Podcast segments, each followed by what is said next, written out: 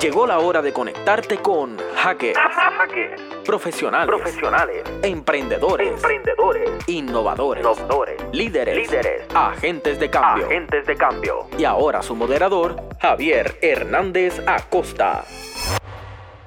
Saludos a todos nuevamente aquí en, en otro episodio de Hackers, eh, este programa que estamos desde la Universidad del Sagrado Corazón eh, a través de radioactivapr.com y de sagrado.tv. Mi nombre es Javier Hernández, director del Departamento de Administración de Empresas y hoy tenemos otra estupenda conversación con un amigo y una persona eh, que también admiro mucho por el trabajo que realiza desde distintos contextos y es el amigo Emil Medina. Bienvenido. a Gracias, este- gracias por la invitación. Emil es una persona que, bueno, conocemos también de, sus trabajos eh, dentro del campo cultural, eh, dentro del campo de- de- del emprendimiento, en el desarrollo de, experiencias, eh, de contenidos y de eventos. Ha, sido un, empresario que ha llenado también un, vacío muy interesante en un componente y que más allá de la actividad empresarial, pues, pues ha estado presente en otros momentos y en otras experiencias de las cuales vamos a conversar un poquito, pero antes que todo, eh, hablemos un poco de, de dónde viene Emil, cuál es ese trasfondo. Eh, siempre, siempre partimos de la, de la inquietud de que, de que somos la suma de muchas cosas, de muchas experiencias familiares, eh, académicas y, profesionales. ¿Cuál, es ese background de Emil? Pues mira, primero, gracias por la oportunidad de estar aquí. Siempre que estoy en una universidad me siento como que estoy llegando a mi casa, porque pienso que mi carrera empresarial no, no fuera nada si no fuera por la universidad. Okay. Y, y yo empecé, tú sabes, cuando Forrest Gump empieza a contar la historia de su vida en un banquito, pues literalmente yo espero que algún día cuando tenga 70, 80 años pueda sentarme en un banquito y encontrarme gente random Compartir ese... y contarle la historia de que mi vida empresarial empezó en un banquito con dos socios buscando solucionar el mundo y cambiando la percepción del joven universitario y ahí fue que surgió Buena Vibra. Eh, en el 2007, cuando era estudiante en la UPR de Bayamón, siempre lo digo orgullo, ¿verdad? Pienso que los estudiantes tienen que sentirse orgullosos de donde vienen. So, si algún día esto lo escucha un backer o la UPR de Bayamón, eh, aquí estamos con los delfines que nos están también dando este Exacto. espacio, bien importante. ¿Y en, en qué es tu preparación? Eh, y, te- ¿Tenías experiencias familiares también en el, en el área de emprendimiento y de...? Pues mira, este, yo estudié administración de empresas, Ok. específicamente mercadeo, eh, y tengo mucha esencia del, del arte y la cultura. Mi papá fue músico, eh, tocaba batería. En la década del, del 60, 70 tenía sus bandas con mi tío. eh, fue locutor de radio también. Organizaba eventos. Este, mi papá se crió en la República Dominicana y en aquel entonces pues recibía la influencia de la música americana, lo- lo- las bandas, los Ángeles Negros, los Wow. Beatles y, y, pues comenzó este movimiento y creo que parte de realmente de lo que yo soy viene de, de esa esencia, ¿verdad? De, de entender las agrupaciones. Por eso me gusta mucho pensar en colectivo, porque desde chiquito veía las fotos de mi papá vistiéndose con ropa de los 70 y siempre eran grupos y eran los rallies que hacían, que eran como visitas a pueblos.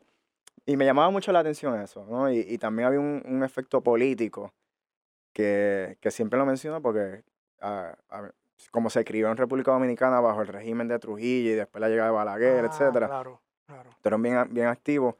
Y creo que mi inclinación por siempre hacer cosas sociales tiene que ver por todo ese conocimiento que me inculcó mi papá, mi tío, por si vas a hacer música, tienes que hacer música con un valor social, si vas a ser empre- eh, empresario, tienes que ser un empresario con valor social y de ahí es que viene ese, ese deseo mío muy personal, ¿no? ¿Qué, qué nos puedes decir de, del- de la experiencia académica? O sea, es- ese periodo dentro de la universidad, esa formación, eh, ¿cómo de alguna, de alguna manera eh, eh, influyó en lo que eres ahora? ¿O qué ausencias inclusive hubo en ese proceso que a lo mejor uno dice ahora, mira, yo eh, carecí de esto en la universidad y, y- y después tuve que enfrentarlo de otra manera? Yo no era, yo pienso que yo no era el, el- el estudiante que uno puede esperar, que la gente me ve y piensa, diablo, de seguro él sacaba A en todas las clases. Yo no, yo, yo no creo que era el mejor estudiante. Yo simplemente, cuando me gustaba una clase, me enfocaba muchísimo. La parte de ser práctico y saber, ¿verdad? Tener un objetivo claro en la universidad no, no lo tenía. Hasta que comencé a tener profesores que me retaban, intelectualmente veían la inclinación que yo tenía por ciertas cosas y me cuestionaban. Y deportista al fin, ¿verdad? Porque vengo también de, de jugar deporte. Cuando me empezaron a retar, cogí eso bien en serio y ahí fue que decidí, voy a retar a este profesor y voy a ir a, la clase y le voy a mostrar que, que, yo puedo meter mano en esto. Y cuando me mezclaron el, el aspecto político de los negocios, pues me encantó. Y ahí fue que... Encontré... un poquito de eso, como qué, tipo de, de, de preocupaciones, de inquietudes con este tema? Es que cuando estábamos, era derecho mercantil y cuando estábamos analizando, ¿verdad? El, efecto que tienen las corporaciones en, en, el mundo y las responsabilidades que, tienen, que, que deben de, tener, era un aspecto muy jurídico y no veía como el, el aspecto social. Y me puse a, analizar y encontré que no habían empresarios en Puerto Rico que fueran reconocidos internacionalmente por su impacto global. Sí veía que había muchos artistas que eran conocidos, muchos deportistas, y entonces decía, pero si está la figura de Mark Zuckerberg creciendo y, y conocemos tantos empresarios de, que vienen, ¿verdad?, arraigados a las corporaciones, ¿por qué no puede haber uno en Puerto Rico? Y yo dije, pues yo quiero ser ese empresario.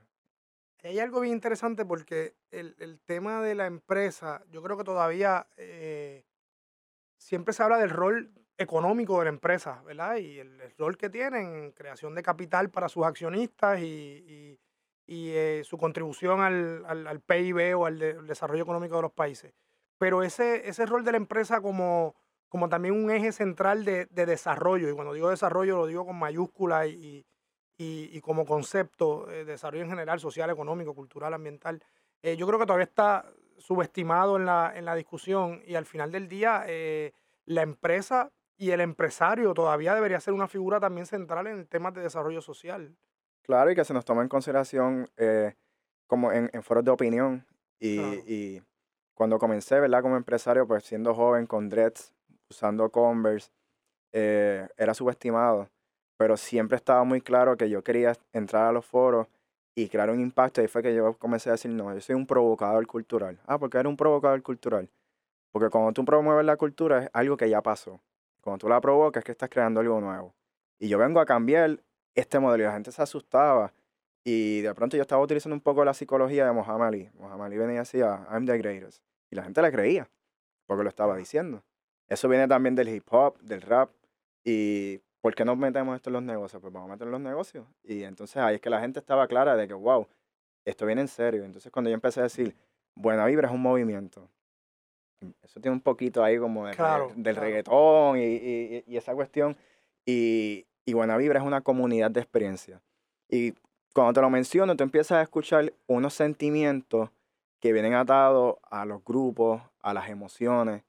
Y Buena Vibra nunca se ha, se ha escuchado con un pensamiento de yo. Y aunque me toca en ocasiones estar en foros hablando como Emil Medina, pues me he sentido que soy portavoz de, de mi generación y de los jóvenes vamos a hacer una pequeña pausa y cuando regresemos hablamos un poco de ese concepto de provocador cultural porque me parece bien, interesante profundizar sobre eso. Regresamos ahora. En breve regresamos con Hackers, Emprendimiento, Innovación, Marcando la Diferencia. Regresamos a Hackers, profesionales del emprendimiento y la innovación.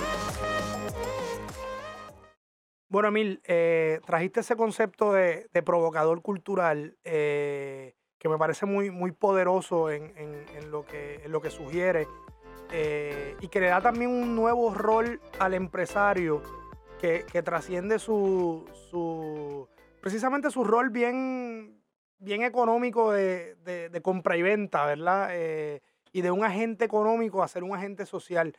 Háblanos un poquito de dónde sale. También otra dimensión que trae que me, gusta, que me gustaría destacar es el tema del, colectivo. O sea, e, el, y el tema de pensar la empresa como movimiento. O sea, acabas de decir tres cosas: provocador cultural, el tema del pensamiento como colectivo y el tema de, la empresa como movimiento más allá de, una, de un agente económico pasivo en la, en la economía y en la sociedad. ¿Puedes hablarnos un poquito más de eso? Mira, eh, provocador cultural llega a mi mente un día con con el tema de que siempre he consumido mucho contenido, busco siempre muchas experiencias y estando en diferentes foros y conversatorios, ¿verdad? De, la industria de la publicidad, pues yo escuchaba que siempre se esperaba ver cuál era la próxima tendencia, cuál era el próximo insight, eh, y lo veía que era como sentarse a que algo sucediera y decir, mira, eso está pasando.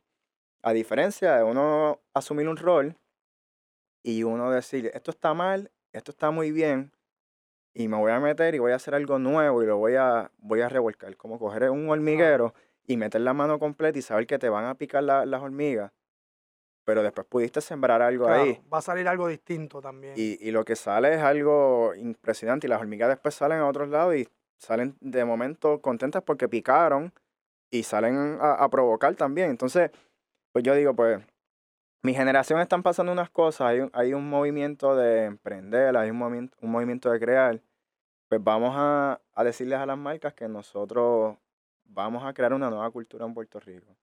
¿Y cómo crear una nueva cultura? En que Buena Vibra emplea a jóvenes universitarios, tienen que estar cursando estudios universitarios. Y a medida que Buena Vibra crece, esos jóvenes crecen también. ¿Por qué? Porque le estamos dando oportunidades a ellos de que se desarrollen. Y cogiendo la cultura específicamente, específicamente estando en Santurce, no podía jugar un rol de espectador, estar en, el, en los bleachers mirando lo que estaba pasando. Entonces, pues ahí fue que decidí comenzar lo que eran Los Muros Hablan.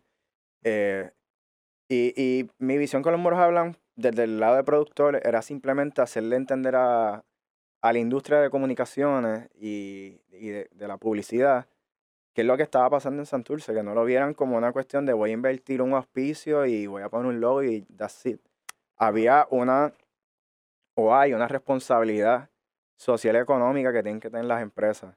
Si te vas a meter a regalarle una nevera a un chinchorro, no le pongas el logo simplemente, tú tienes que hablar con ese comerciante y saber cuáles son los impedimentos que tiene, quiénes son las personas que están ahí para que esa persona realmente pueda vender ese producto con, con respeto, porque estamos en una época que las marcas han perdido respeto. Claro. Yo, yo, déjame hacer un comentario sobre eso, porque yo creo que, que ha sido el caso de Buena Vibra. Eh, muchas veces las marcas, eh, y esto, esto probablemente es lo opuesto al tema de, de, ser un provocador, pues la, las marcas operan en, en, un entorno de tendencia. Eh, y esto es lo que he venido haciendo, esto es lo que me ha funcionado esto es lo que sigo haciendo. Eh, y eso muchas veces como que los desconecta de las posibilidades de... de y, ustedes han sido capaces de, de, de, provocar que las marcas se salgan de esa cajita que en el largo plazo les resta credibilidad o los termina sacando de, del mercado porque, porque siguen reproduciendo patrones que ya no es lo que la gente consume, como la gente consume y como la gente ¿verdad? quiere consumirlo. Eh, así que me parece bien interesante que, que, ustedes protegen a las marcas de ellos mismos, que a veces son su principal enemigo en la medida en que están acostumbrados al, a, precisamente a la, a la costumbre, ¿verdad? Al business as usual, al, al, al, día, al día a día, ¿no? Y eso me parece un, una, una observación interesante. Sí, sí, ahí, mira, cuando de pronto empezamos a llegar a, a, las reuniones y le decíamos, es que tú no puedes, tú no puedes dar el auspicio sin meterte ahí, tienes que meterte al negocio y probar lo que está pasando y tienes que meterte a la cultura y tienes que correr bicicleta y tienes que tener eh, implicaciones de que tú vas a hacer que algo pase, porque si simplemente estás en la oficina, pues no vas a lograr nada. Claro. Entonces, por mucho tiempo en Puerto Rico se ha visto a Estados Unidos, a Europa, y uno dice, diablo, yo quisiera aspirar a eso. Y te traían fotos y te decían, mira, este es mi target. Y yo digo, pero vamos a crear esto aquí diferente, porque hoy día el reggaetón de Colombia es el reggaetón de Colombia porque estaban mirando para Puerto Rico.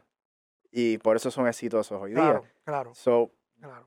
Mi visión es que las marcas en el extranjero vean lo que está pasando en Puerto Rico y, allá a sus agencias de publicidad digan, esto pasa en Puerto Rico y yo quiero esto, tráemelo. Y que tengan que obligar a sus grupos a que les presenten cosas similares. Y eso es provocar la cultura. ¿Cómo es ese proceso? Y ahí vuelvo y, quiero destacar el tema de la cultura como, como una materia prima también importante desde la cual construir. Yo siempre digo que la cultura es, es, principio y final, o sea, es la materia prima, pero al final es lo que tú quieres desarrollar y lo que tú, lo que tú quieres que sea el centro de. Eh, y eso es bien importante de cómo ustedes lo manejan, pero, o sea, Buena Vibra en sí, como empresa, es, es un emprendimiento constante, porque, porque es un proceso creativo constante, un proceso de buscar soluciones constantes. ¿Cómo, cómo uno logra manejar ese tema de, de la incertidumbre, de asumir riesgos, porque estás provocando constantemente eh, el proceso creativo? O sea, ¿qué nos puedes comentar sobre ese? Mira, es fuerte porque realmente eh, en un mercado tan cambiante como Puerto Rico, con la recesión económica, eh, ha sido un reto salir a, provocar. Y hay veces que uno, pues, analiza si de verdad tiene que salir o no. Y, y yo creo que nunca hemos estado con miedo a ese tipo de cosas. Eh, ahora, en, en esta época actual, es donde yo veo la mayor oportunidad de crear cosas nuevas y de provocar. Y eh, motivando al equipo a que se mantenga unido y de que ellos sean los, los agentes de cambio de ese llamado movimiento de buena vibra, pues realmente hemos visto el, el, el éxito háblame un poquito del perfil de, tu equipo. O sea, yo eh, conozco mucha gente que entra, que ha, entrado y salido, que ha tenido experiencia en Buena Vibra. Y, yo creo que hay un hilo conductor también en, ese perfil de personas muy creativas, muy vinculadas al tema del arte, eh, pero muy profesionales, muy trabajadores. O sea, si tú fueras a describir el perfil de las personas que te rodean, y, de la cual tú te, ¿verdad? Te, con la cual te vinculas para adelantar este tipo de proyectos. ¿Cómo sería ese? Bueno, yo me siento sumamente agradecido de todas las personas que entran, que salen, que colaboran con Buena Vibra. Y de pronto hago como una comparación que Buena Vibra a veces es como una ciudad. En una, esa ciudad que nosotros aspiramos, que es una ciudad que es sustentable, que es colaborativa, que tiene esa armonía de del civismo y la hermandad. Yo creo que quien entra a Buena Vibra entra conociendo qué tiene esa ciudad y qué puede aportar residiendo eh, en, en esa ciudad. Y hemos tenido personas increíbles en el equipo, o sea, te puedo mencionar eh, músicos, eh, diseñadores, artistas plásticos, em, mismos empleados que luego se convierten en empresarios. O sea, yo actualmente en Buena Vibra tengo compañeros que tienen sus restaurantes, sus gimnasios, sus tiendas de imprenta, eh, sus proyectos de, de, banda como lo son los Waters, Rita Indiana estuvo con nosotros, este, eh, Tony Rodríguez, que es el, el director de, de Meca. O sea, ese, esa complicidad que se siente en Buena Vibra es bien nítida. Y entonces cuando el cliente ve eso, o el artista, porque trabajamos mucho con artistas, se siente afín con, con Buena Vibra, porque está hablando un lenguaje de tú a tú. Y siente que lo que está sucediendo es como cuando tú esperas algo de una ciudad. Cuando tú te levantes, dices, todo va a estar bello hoy y guía. Y de momento ves a la gente paseando el perro, etc. Pues literalmente yo lo comparo así. Yo llevo buena vibra y yo siento ese mood. Claro. O sea, yo no pudiera pensar que con un nombre como Buena Vibra yo no puedo pensar en cosas sensibles como esa. Y eso es algo que yo creo que la gente entiende. Y ese ojo de ver personas, y número uno, me gusta también, así como provoco eh, la cultura, me, busqué me, me, me gusta identificar personas que tengan esa chispa que puedan aportar a ese movimiento. Y un reto ha sido siempre estar buscando quién es esa próxima persona que tiene algo que, aportar. Y por eso me mantengo siempre firme con las universidades. Claro. Porque creo que es el lugar que, que, surge todo eso. Vamos a una breve pausa y, regresamos a hablar un poquito de, de, este nuevo contexto en el que estamos, estamos viviendo.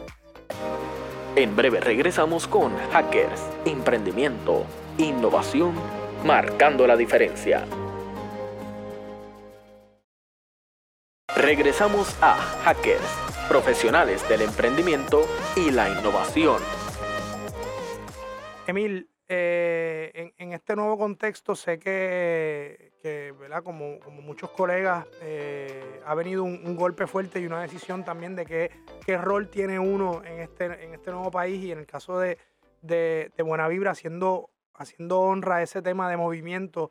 Eh, a través de la fundación ha habido una respuesta también inmediata, contundente eh, y con recursos a, tratar de apoyar la solución de, este, este, nuevo contexto. Háblanos un poquito de, cómo ha sido ese proceso de, meterse en este nivel de respuesta. Para Mira, la, la, fundación surge con un deseo contundente de, mantenernos relevantes con lo que está pasando en Puerto Rico y no quedarnos ajenos a la realidad. Y con ese deseo de crear el, el Puerto Rico que deseamos, pues decidimos montar la fundación y salir a la calle a reconstruir y revitalizar espacios, que es donde va a surgir la nueva cultura de Puerto Rico. Ahí yo he visto, Ahí he visto que los futuros handyman de Puerto Rico son los que están metiendo mano en la calle y es la nueva familia que va a haber en Puerto Rico. Y yo no podía estar ajeno a estar cerca de esos nuevos traits, ¿verdad? Estos rasgos que voy a ver del nuevo puertorriqueño, porque estoy claro que va a surgir un nuevo puertorriqueño ahora. Claro, eh, o sea, y esto sigue estando alineado a, a, esa misma filosofía de, de, provocación, ¿verdad? Dentro de lo cultural. Es que lo, la sociología no puede desprenderse de nuestro lado empresarial, entonces, eh, ¿cómo yo impacto la economía? Pues en, en, en, esta ocasión, pues saliendo a la calle y dando visibilidad. Ya Buena Vibra tiene un reconocimiento local, eh, venía en plan yo hacer un plan internacional de lo que es Buena Vibra y posicionar Buena Vibra como una marca internacional y decidí hacerlo en el momento más adecuado de visibilizar lo que está pasando en Puerto Rico. Y asumir un rol de decir, mira, me voy a meter a las comunidades, voy a dejar mi trabajo cómodo de presentación a clientes y de negocio y me voy a meter a, a conocer esta historia y exponerla. Y literalmente ha sido un reto construir eh, agarrar taladro. Literalmente construir. Sí, sí, no, y me encanta y, estoy deseoso de seguir aprendiendo y creo que, que estamos volviendo a los tiempos de antes, de cuando uno veía a un empresario y uno sabía que esa persona estaba metiendo mano ahí. Creo que estamos muy cómodos en, en el funcionamiento del, del, emprendimiento empresario que simplemente era de las ideas. Claro. Y, y cuando tú vas al craft, pues esas ideas son más poderosas. Y de pronto se me han ocurrido unas ideas a otro nivel, este, cargando escombros. Y son ideas del negocio y del país. ¿Qué, estás viendo? Y, obviamente estamos en un momento de, mucha reflexión en torno a, la magnitud de este, de este fenómeno del huracán María, eh, todos los retos económicos, sociales, eh, hasta de salud que esto ha, esto ha provocado. ¿Qué, estás viendo allá afuera eh, que sea de alguna manera esperanzador y que, y que puedas compartir con, con, toda esa gente que también está buscando por, por dónde meto mano, ¿verdad? Porque todo el mundo sabe que tiene que meter mano, a veces no sabemos por dónde empezar ante una situación tan compleja como esta. Pues mira, eh, una analogía es que en el arte, cuando un artista toca a fondo, de pronto sale su mejor obra, o su mejor bohemia, su mejor bolero. Y literalmente yo veo eso en la calle esa incertidumbre y soledad que podemos tener en ocasiones ha hecho que la gente reformule su pensamiento y sea más firme en lo que, en lo que quiere. Y he empezado a escuchar a personas hablando más claro de cómo quiere ver a Puerto Rico. Antes no lo podían apalabrar. Y ahora te lo dicen bien firme y con un tono de voz bien diferente a como lo decían antes. Y ese simbolismo de cuando tú ves a una persona con la bandera de Puerto Rico en su auto, ya dejó de ser un símbolo de partido político o de estatus. Es un símbolo de compromiso. Claro. Y ese compromiso... Antes estaba como bien vago, bien... Sí, no, era un compromiso muy individual. Claro. Y creo que a medida que pasen los meses va a ser un compromiso más solidario de, de, de nosotros como país. Y me encanta, mano, me encanta cuando veo que la gente de pronto en sus cuartos pintaron la pared, una pared de, de la bandera de Puerto Rico y dice, wow, en la casa pues sí, es necesario. Y, y me, siento que esa definición de cómo debe ser un, un país hoy está empezando en baby steps, ¿verdad? Una, obviamente nosotros, por, por nuestro rol en la universidad, eh, pues, pues, trabajamos con un montón de, estudiantes de distintos campos, de distintas disciplinas, que están formándose eh, con miras a tener un rol eh, en la sociedad, ¿verdad? dependiendo de, sus campos profesionales, pero al final son agentes de, transformación y de cambio, de cambio social. ¿Qué mensaje tú le darías eh, en, este nuevo, estando en el, en el Puerto Rico anterior y habiendo sido emprendedor innovador en, y, agente de cambio en ese contexto y ya estando de lleno en este nuevo, ¿qué, qué, consejo le daría? Que se provoquen, que provoquen a otras personas, que se cuestionen, que si de pronto trabajaron y ganaron unos chavitos, que gasten en gasolina y se monten en el carro a ver comunidades, a encontrarse, a recorrer Puerto Rico, a escribir. Eh, en la escritura hay mucho valor. Ahí es que la mente empieza a sacar todas esas ideas que tú pensabas que no tenías. y que provoques encuentros con amistades y crees nuevas conversaciones. Si de pronto es en un chinchorro, en una biblioteca, en un parque, que lo hagas y que creas el hábito repetido de que suceda, que valores eso y que lo documentes, porque lo que está pasando hoy día es histórico y hay que documentar este tipo de encuentros y hay que provocarlo.